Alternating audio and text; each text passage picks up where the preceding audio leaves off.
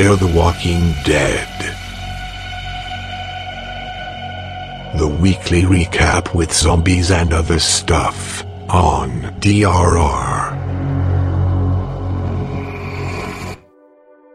Herzlich willkommen zum vorletzten Recap von Fear the Walking Dead. Wie gewohnt werde ich euch versuchen, meinen Eindruck der fünften Episode namens Cobalt zu vermitteln, ohne groß die Story zu spoilern. Wie gesagt, es ist ein Versuch, also bitte nicht den Kopf abreißen. Mein beschriebenes Szenario aus der letzten Folge wird durch die aktuelle Ausstrahlung gestärkt und genährt. Ophelia Salazar steht am Tor zur Army-Basis und brüllt sich die Wut und Verzweiflung aus der Kehle. Tell me, you fascist pricks! Cease your hostile action and return to your home. Tell me where she is! Asshole! Come out here, you coward. Let me show you hostile. Take it easy. Why are you hiding?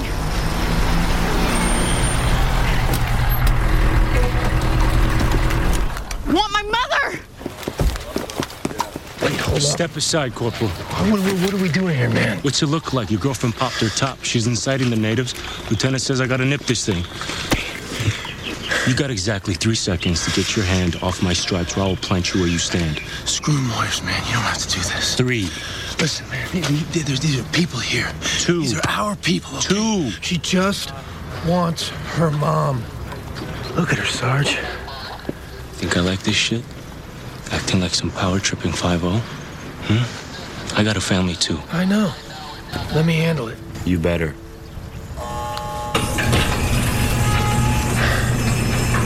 Go ahead. I wouldn't blame. Sie will zu ihren Eltern. Doch sie sieht nur Soldaten mit Gewehren im Anschlag und Corporal Adams, der eine Eskalation verhindern möchte und zu beschwichtigen versucht.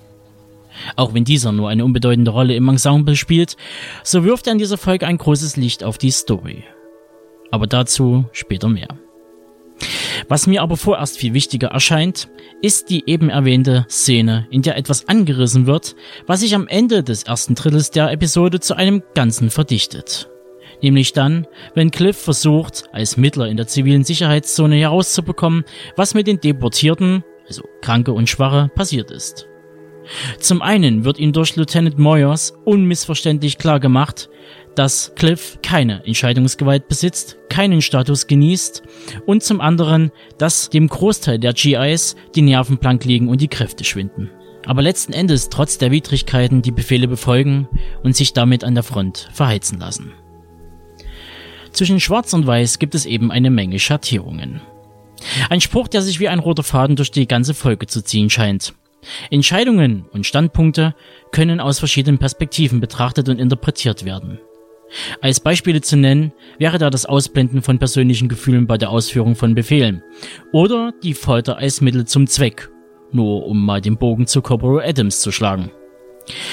Auch wenn sich die dadurch gewonnene Erkenntnis lebensverlängernd auf die Protagonisten auswirkt, also vermutlich, so bleibt der Einsatz, wie man zu selbiger kommt, äußerst fragwürdig.